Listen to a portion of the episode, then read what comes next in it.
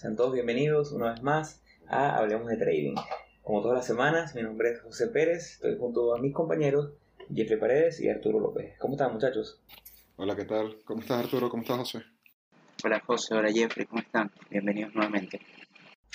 Bueno, todo muy bien como siempre, eh, súper ansioso de lo que está por comenzar. Eh, el día de hoy tenemos un episodio eh, que hemos decidido agregar a la dinámica de los últimos episodios. después de cada seriado estaremos haciendo un análisis de mercado porque bueno, tuvimos bastante receptividad con, muy buena receptividad con el episodio de, de GameStop.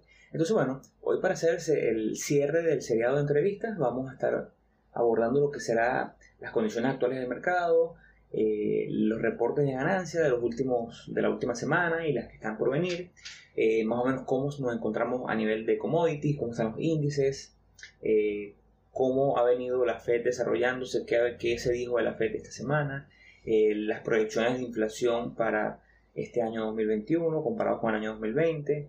Tocaremos un poquito sobre Bitcoin y bueno, un poquito de noticias políticas como el impeachment a Trump. antes que nada quisiera como siempre, invitarlos a que nos sigan en nuestras redes sociales. Recuerden que estamos en Instagram como arroba hablemos.d.trading. Estamos en Twitter como Hablemos Trading. Y siempre recibimos, cada vez recibimos más consultas en nuestro correo electrónico y nos encanta. Por eso los invitamos a que nos escriban a correo.hdt.gmail.com. Antes de arrancar quisiera recordarles a todos los que nos escuchan que este podcast es de, se hace de manera educativa y para compartir conocimientos y para compartir experiencias. Sin embargo, no representa ningún tipo de consejo de inversión de ninguno de sus presentadores. Entonces, bueno, para arrancar un poquito eh, las condiciones de mercado. Esta semana estuvo bastante movida, tuvimos un par de días en los cuales el mercado tuvo unas caídas en, el Open que estuvieron bastante pronunciadas. Eh, principalmente creo que seguimos con una tendencia super alcista. mi, indicador, mi, mi moving average, que es el, que uso en velas semanales y diarias, que es el, principal, el de 30, me indica que seguimos super alcistas en todos los índices. Eh, tuvimos reportes de ganancia donde los principales vencieron el mercado. Tuvimos reportes de ganancia de Google y Google eh, eh, superó las expectativas, obviamente. Tuvimos reportes de ganancia de Amazon que también superó las expectativas. Y si bien Amazon actuó como con un movimiento agridulce por el tema, todo el tema de Jeff eh, se ha venido comportando bien. ExxonMobil también, recordamos que como vimos en diciembre, los commodities y el petróleo específico vienen como que con un buen semblante para el año 2021 y ExxonMobil eh, reportó en base a, lo que se esperaba, ¿no? Sin embargo, superó un poquito las expectativas. Apple también superó las expectativas, entonces yo creo que en, a nivel macro con todo lo que se está viendo, se ve una economía mucho más sana de lo que se veía hace seis meses y creo que las consideraciones para el año 2021 están bastante positivas. No sé qué opinan los muchachos por ahí. Bueno, claro, el, um, esto que tú comentas el, uh, empezó hace ya como aproximadamente casi un mes tenemos en esto, eh, lo que se conoce como la, temporada de earnings, que muchas de las empresas empiezan a, o sea, como explicar un poquito más de, lo, de, lo, que viene, de lo que viene ocurriendo. Las empresas reportan, hacen sus reportes financieros una vez cada, eh, cada lo, llaman cuarto, eh, hacen cuatro cuartos al año, ¿verdad? Donde hacen, eh, donde hacen la entrega de dos cosas, que son los earnings per share, que son las ganancias por acción, y el revenue. Esto ya lo, habíamos explicado, pero como para, para colocarnos en contexto. Um, el tema está en que aquí en, esta, en estos earnings ellos eh, presentan son como también las proyecciones a lo largo del año, las proyecciones para sus siguientes cuartos y cómo va a venir eh, el, cómo va a venir el año para, su empresa y para, como para darle calma y no tener tanta incertidumbre a, sus inversiones. Eh, ya todo está, prácticamente las empresas más grandes ya, ya reportaron, tanto, o sea, las empresas grandes que mueven el mercado como Apple, Amazon, Netflix inclusive. Eh, esta semana ya va, va, va a reportar, ya está como terminando esta temporada de earnings, pero todavía hay empresas importantes que van a, reportar. Entre ellas está Shopify, está CBS, que es de una grande de, del área de, de healthcare, de, también está Roku en la parte de tecnología, Dropbox, eh, hay empresas, varias empresas que están que están bastante interesantes, incluso está Advanced Auto Parts, que es de la, de la que es una de, de las empresas que, está, o sea, que conforma, está dentro del índice del Dow Jones.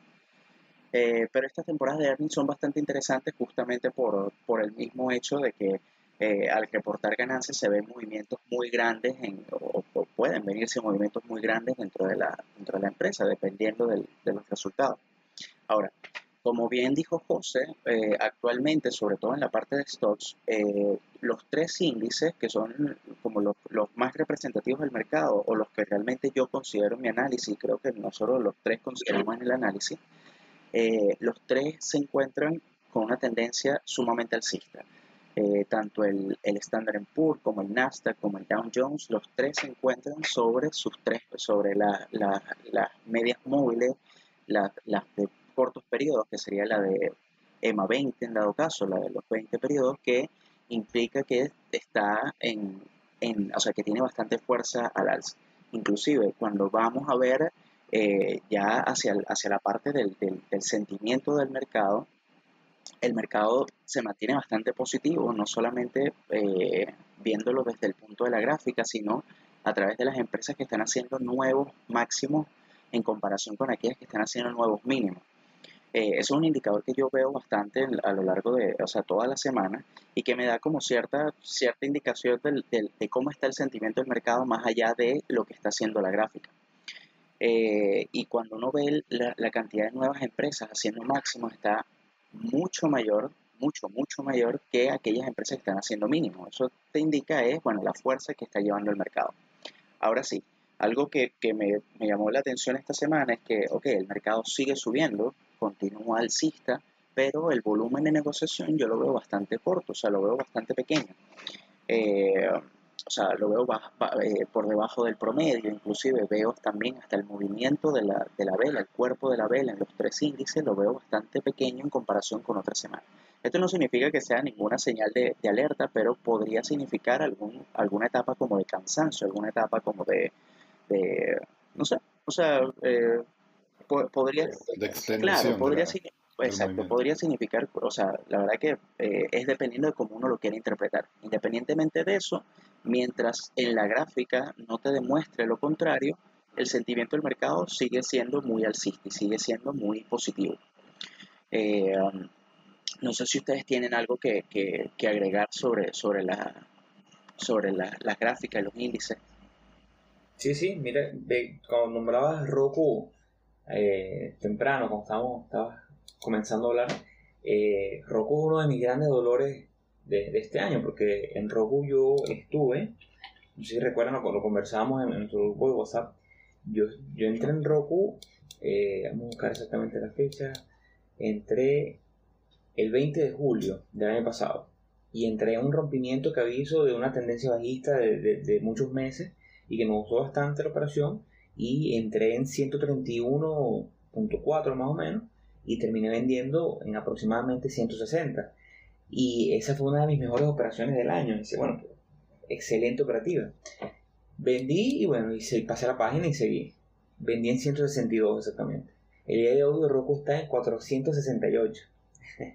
Entonces, bueno, obviamente eh, eso habla de, de, lo alcista que han estado, principalmente en todo el mercado y algunos nombres específicos que se han comportado espectacularmente. Y también habla de la parte psicológica, como ya hemos mencionado en otros episodios y como mencionamos en la parte, en el episodio de psicología de trading, cómo hay que tener esa fortaleza para, bueno, eh, entender que es parte de esto, ¿no? no vamos a agarrar todas las ganadoras, no vamos a poder seguir toda la ola, sin embargo, sí hay que tratar de, y es lo que hago hoy, tratar de entender eh, qué puedo haber hecho mejor para, para lograr a lo mejor surfear más esa ola de Roku, que bueno, que ha sido imponente. Pero así como hay estos grandes ganadores, también hay grandes perdedores. Y bueno, la semana pasada conversamos sobre, antepasada, sobre eh, todo esto que estaba pasando en GameStop. Y tuvimos un episodio bien, bien, bien interesante sobre toda la movida del GameStop, porque había mucha desinformación, había mucho, mucha también expectativa. Y bueno, lo que terminó pasando con GameStop fue, es como, como hemos compartido en Instagram, lo que pasa en el mercado hoy ya ha pasado en algún momento y seguramente volverá a pasar. GameStop, una vez que rompió la avanzada parabólica, esa, esa, esa curva parabólica alcista tan fuerte, una vez que rompió esa curva, lo que hizo fue caer. Eh, el día, el primero de febrero, rompió esa tendencia alcista, rompió por debajo de esa, de esa avanzada parabólica. Para los que no lo saben, cuando los movimientos son tan pronunciados, cuando una empresa sube tan rápido de precio, la mejor forma de ver la gráfica es convertirla en una gráfica logarítmica y no solamente lineal, porque una gráfica logarítmica, eh, en este caso lo que hace es que le da más proporción a los crecimientos, mientras que eh, si una, gráfica normal crece de 10 a 20 eh, y eso hoy creció 100%, después cuando crezca de, de 20 a 30, el crecimiento no va a ser 100%, sino que ahora va a ser 50%, mientras que la gráfica logarítmica le da más proporcionalidad a toda la gráfica. Esto hace que en la gráfica logarítmica de GameStop sí se pueda ver muy claramente la avanzada, mientras que si vemos la lineal está súper difícil, está súper difícil verlo. Entonces bueno, una vez que el precio rompió por debajo de 238, eh, se vino una caída estrepitosa que si nos siguen en Twitter la estuvimos compartiendo y estuvimos compartiendo más o menos lo, lo que se veía venir, ¿no? la gente creía, seguía enamorada de GameStop, ¿no? Porque, y bueno, lo que pasó es que mucha gente que metió su dinero en GameStop durante la subida y que y gente que no tuvo la capacidad o no tuvo el análisis como para, o básicamente no tuvo el buen manejo de riesgo para, para salir de la acción en el momento que debió haber salido, básicamente ahorita se encuentra con, con una gran pérdida o a lo mejor si llegó a ser 100 mil dólares, ahorita tiene 10 mil por no haber controlado la pérdida. Entonces, bueno, eso fue, este tipo de casos se dan todas las semanas. Lo que pasa es que el caso de GameStop fue un caso muy, muy sonado, fue un caso muy, muy, muy mediático. Eh, mientras que hay otros casos que pasan todas las semanas que no son tan sonados. Pero bueno, así como, como GameStop, eh, tenemos grandes performances de, de, otras acciones.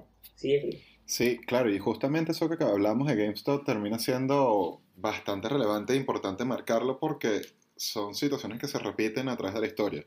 Y, uno tiene que saber cuándo meterse en esa batalla y cuándo no. Y al, al, cuando uno llega al punto en el que uno empieza a ver que estas situaciones suceden una y otra vez, ahí es donde uno tiende a, a, estar con más cautela. Porque son, son movimientos que, por más que te llame mucho la, la, avaricia, no, no conviene, no, ah, bueno, ya depende de cada quien, la verdad ya eso depende de, de, la estrategia de cada quien, pero termina siendo un poco arriesgado meterse, meterse de lleno y siempre van a haber oportunidades, como hemos visto últimamente. Estamos siguiendo, seguimos haciendo nuevos máximos y eso quiere decir que siguen habiendo oportunidades de inversión. Por lo menos eh, dentro de las que tú comentabas del, del sector tecnológico, ahí me vino a la mente de que en el sector financiero el año pasado yo estuve bastante pendiente de PayPal y justo ahora lo estaba viendo.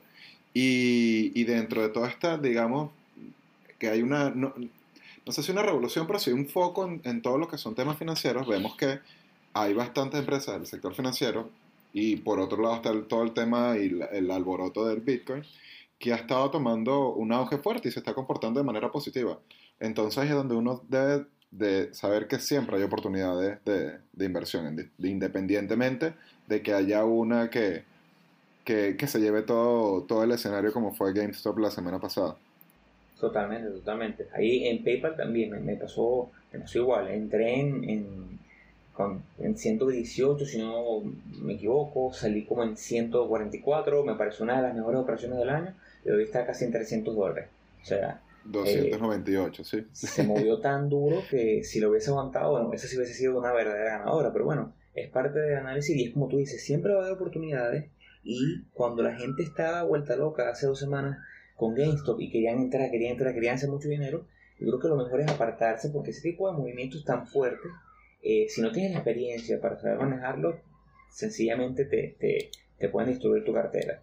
Y eso es importante tenerlo en cuenta. Hay que controlar un poquito esa avaricia de querer ganar en todo, entrar en todas, porque generalmente lo que pasa es que salimos lastimados. Pero bueno, así como, como estos grandes ganadores de, en acciones, también tenemos grandes ganadores en commodities. Lo vimos a final del año pasado. se proyectaba que los commodities para el 2021 iban a estar muy bien, por lo menos la gráfica lo decía.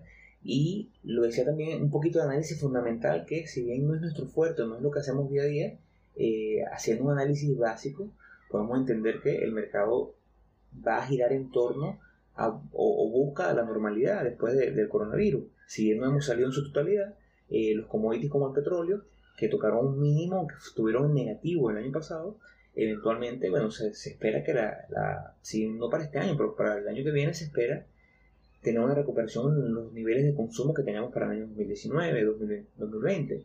Entonces, ¿qué es lo natural? Bueno, oferta y demanda. Si en el 2020 tuvimos una caída en la demanda porque todo el mundo estaba encerrado en su casa, porque se necesitaba menos gasolina, eh, ahora que se están reactivando las economías de todo el mundo, lo normal es creer que el petróleo suba. Y eso fue un análisis que hicimos eh, el año pasado, en ese episodio especial que hicimos de cierre del año, donde esperábamos que el petróleo, que en ese momento estaba en 44, tocara los 60. Y bueno, hoy en día el Brent está en 60 exactamente. Claro, y también tomemos en cuenta todo esta, el positivismo y la, y la tendencia alcista que ha tenido los mercados. Y vamos a recalcar o, a, sí, a, ponerle atención al tema de que viene también conducido por políticas económicas que han venido tomando distintos países producto de la pandemia. Y parte de esas políticas eh, que, que se, de las que tanto se ha hablado ha sido los estímulos que se han hecho en Estados Unidos. Y también ese fue otro, otro tema que estuvo en bastante discusión a principio de año, cuando la toma de posición de, de Biden, también se vio que hubo una agitación en los mercados precisamente en, esa, en ese periodo. Y, y, eso es algo que todavía le queda bastante tela que cortar, porque hace poco estuvimos viendo que la inflación proyectada de aquí a un año era de 2.2% versus el 1.4% que estaba eh, del año pasado. Entonces ahí van, se va uniendo bastantes ingredientes a todo este cóctel que hay que ir tomando en cuenta y se va viendo la, se va reflejando en la positividad que ha tenido el mercado, pero hay que estar atentos por, porque de nuevo no ha terminado todavía este tema de la pandemia. Yo, desde mi punto de vista todavía estamos apenas llegando a la mitad. Pero yo creo que, que los dos estamos de acuerdo, los tres estamos de acuerdo en que esos números de inflación resultan sospechosamente bajos bueno, y, no es por, por, por tirarme la teoría conspirativa y nada de eso, pero eh, se creó tanto, hubo tanta impresión de dólares el año pasado, eh, orgánica e inorgánica, obviamente, de, por parte de la Fed. Se dice que uno de cada cinco eh, dólares en el mundo fueron creados en el 2020. Entonces, eso me dice a mí que el deber ser, o, o con una matemática básica, obviamente sabemos que si no funciona la economía, pero con una matemática básica, si el año pasado se crearon 20% de los billetes o, de la moneda en general, este año deberíamos tener una inflación de 20%, 15%.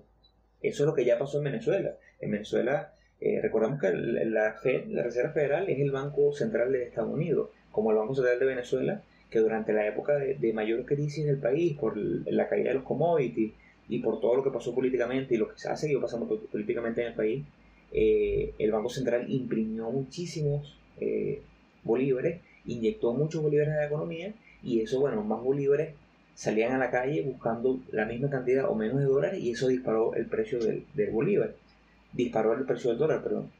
Es lo que debería pasar en este caso. Ahora hay muchos más dólares en la calle, muchos más dólares que fueron empresas que financiaron, que fueron estímulos.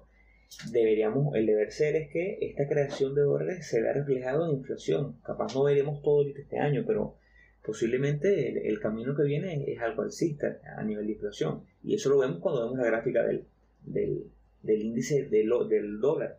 Vemos cómo el dólar, eh, si bien no ha, no, ha, no ha tenido una caída estrepitosa, la gente no quiere tener dólares en la mano porque prefiere comprar con prefiere comprar commodities, prefiere comprar acciones.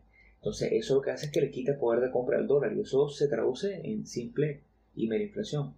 Claro, y de hecho, justamente estaba buscando esas cifras. Eh, para, aquí conseguí que para noviembre se estimaba que se habían, que se había, durante el 2020 se imprimió un 20, 22% de los dólares en circulación. Así que es una cantidad bastante grande. Jamás se había tenido tanto dinero en circulación. Y justamente ahí es donde vamos a, a lo que comentabas, de que, de que son hasta cierto punto sospechosas esas proyecciones de inflación. Por otro lado, yo alcancé a ver que era un 3.3% la, la inflación proyectada, que es un número bastante alto. Entonces ahí es donde uno dice, ok, estamos teniendo una, una tendencia alcista, pero hay que ir con bastante cautela, porque ah, eh, son, de verdad que son situaciones que, que bastante, o son hitos o bastante particulares dentro de lo que es la economía de mundial y, y, hay que ir con cautela, tampoco dejarse llevar por la avaricia y siempre ir jugando la, a la defensiva. No, sí que no, yo creo que al final del día la economía funciona en base a la confianza y todavía hay mucha confianza obviamente en las instituciones americanas, hay mucha confianza en lo que en, en la recuperación que está teniendo Estados Unidos, ve que mucha gente el año pasado planteaba un colapso económico de los mercados si ganaba Biden, ganó Biden, Biden tomó posesión y el mercado está más alcista que nunca. Entonces es cuestión de, de, tener previsión, de tomar las cosas con cautela y, y, trabajar en base a eso. Eh, el, el, año en general, bueno, nosotros obviamente no, no, aquí nada se predice y aquí tampoco aconsejamos nada, pero el año en general plantea un año bastante alcista y de mucha recuperación, eh, no solamente en petróleo, no solamente en, en otras acciones, también vemos cómo eh, por lo menos el trigo ha subido, el café ha subido, eh, el cobre ha subido, el oro se ha, se ha mantenido bastante en una, en una, buena zona después que tuvo un rally importante en los últimos años. También se espera que, que bueno, yo particularmente en la gráfica espero que en, volvamos a tocar los, los 2.000 dólares por onza en los siguientes meses. Entonces, todo, todo marca hacia una recuperación de la economía, hacia recuperación de los distintos mercados. Si vemos que el, el, café está subiendo, es porque seguramente grandes empresas como Starbucks están fijados en que su consumo dentro de sus tiendas vuelva a crecer como el año pasado. Entonces yo creo que se sigue para allá. Y, y también dentro de todo este marco hay un, hay un activo que, que todavía no es un, commodity, pero tampoco, tampoco me gusta llamarlo un store value, porque considero que es muy volátil, pero el famoso Bitcoin, que Jeffrey se destacará aquí hablando de Bitcoin, el Bitcoin se ha movido muy bien. Bueno, y eso es dentro de, de uno de los podcasts, artículos que uno se pone a leer, hay muchos que parten de la opinión de que, de que, se, este está ganando la, la, confianza de la gente, que lo están viendo como una reserva o un punto para poder preservar valor de, de su dinero, reserva de capital, y, y, es donde están ocurriendo esas, esas movidas del sector financiero que tanto llama la atención. Entonces, por lo menos hace poco estábamos viendo que, de hecho, eso es nuevo, eso se, si no me equivoco lo publicaron ayer, Bloomberg, eh, decía que Morgan Stanley eh, está pensando o está buscando invertir en Bitcoin 150 billones de dólares. Es una cifra bastante alta. Entonces hay, son partes de los factores que los que están metidos desde hace años en el Bitcoin vienen esperando, que es la entrada de eh, instituciones financieras grandes o de músculo financiero serio, reconocido, y poco a poco se ve que va migrando hacia el área de las criptomonedas, así como JP Morgan en, el, recientemente, después de que, de que se dio, o, o sí, después que se dio esta noticia de, de Morgan Stanley, eh, ellos estaban comentando, o el presidente de JP Morgan eh, comentaba que eventualmente se iban a involucrar con el Bitcoin, que se iban a utilizar pagos. Eh, también hemos visto que hay bastantes instituciones, de hecho el mismo Tesla ha sido una, uno de los protagonistas de, de, toda la movida del Bitcoin, incluso con la de Dogecoin, que son lo que, parte de las que llaman la, las monedas alternativas, las altcoins. Entonces, de verdad que ha sido un año que, que ha empezado bastante, bastante nutrido en cuanto a información y eventos.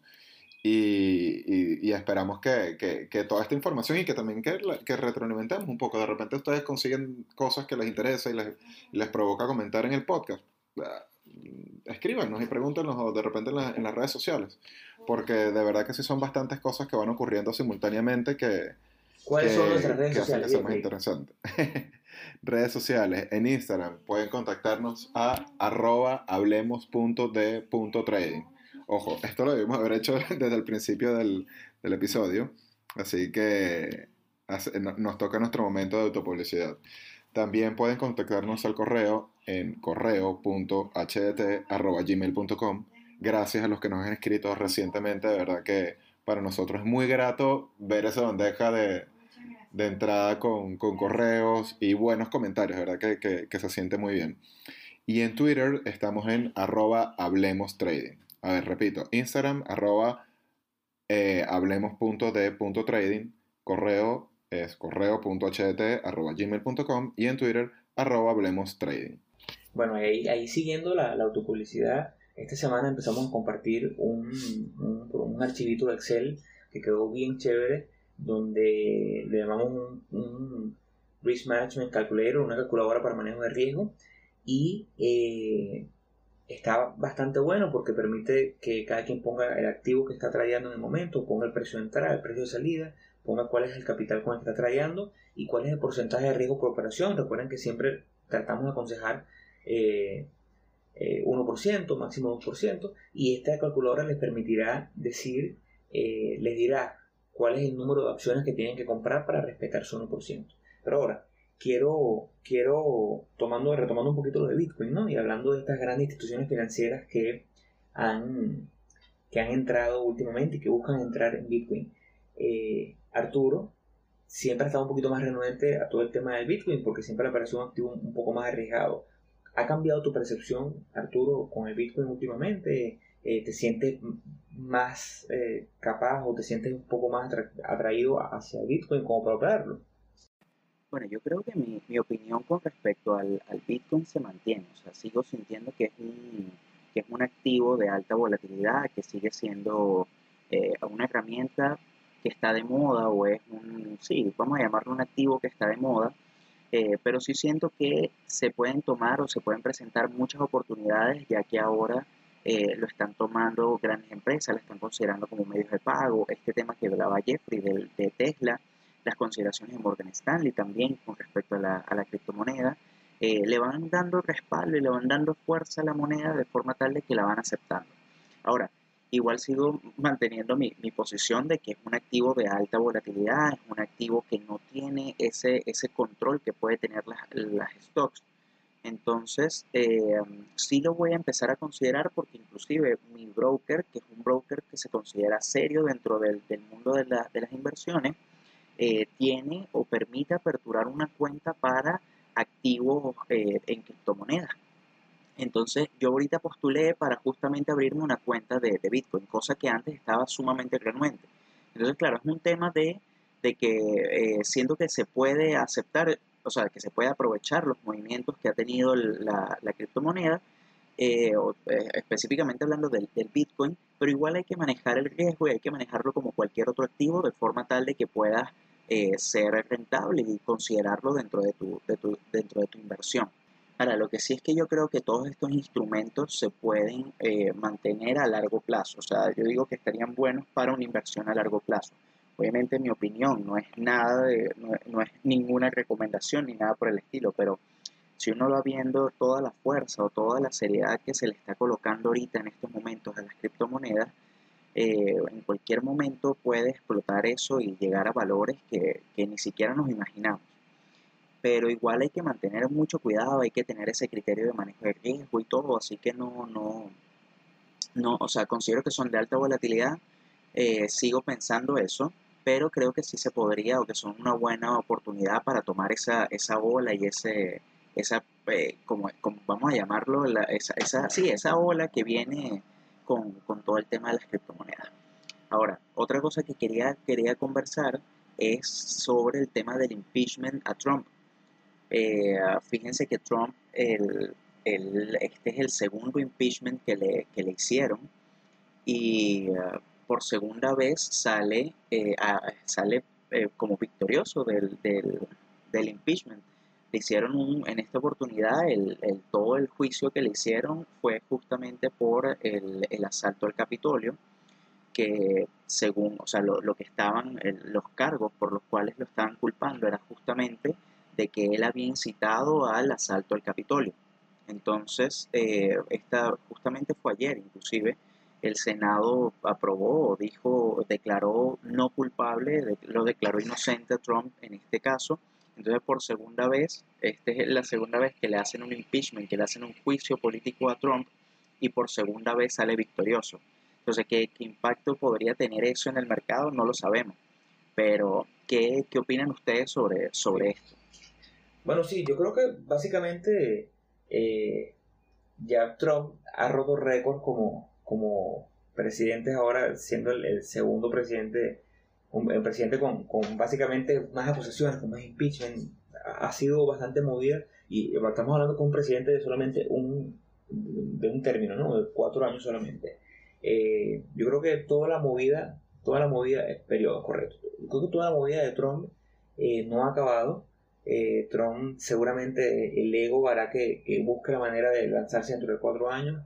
Y, bueno, al final del día también yo creo que, eh, y no como un comentario político porque no, no, no es la finalidad del podcast, yo creo que Trump a nivel de los mercados y a nivel económico no lo hizo mal, eh, a nivel de los mercados tuvo un, buen, buen desarrollo, cómo se movió todo, pero bueno, que es que independientemente de, sus movidas o no políticas, eh, el coronavirus fue un impacto muy fuerte y tenga él más responsabilidad o no de la que, de la que pueda tener, eh, eso hubiese dañado mucho la imagen de cualquier presidente. Pero bueno, yo creo que ya con esto podemos cerrar el episodio de hoy. Quisimos hacer un, un breve resumen de lo que ha venido ocurriendo en el mercado. Ya tenemos, esta es la, la quinta, sexta semana del año. El año comenzó muy movido, comenzó muy bien. Los mercados han sido muy bondadosos para los traders como nosotros que, que estamos mucho más enfocados al long. Eh, ha sido no muy agraciado con estos enfocados al short, como Melvin Capital, con todo el tema de GameStop. Pero en el mercado siempre hay oportunidades. Lo que hay que hacer es buscar y, tener un poquito de paciencia. Eh, bueno, con esto nosotros nos despedimos. Jeffrey, gracias por compartir con nosotros. Como siempre, Arturo, un abrazo a todos por allá.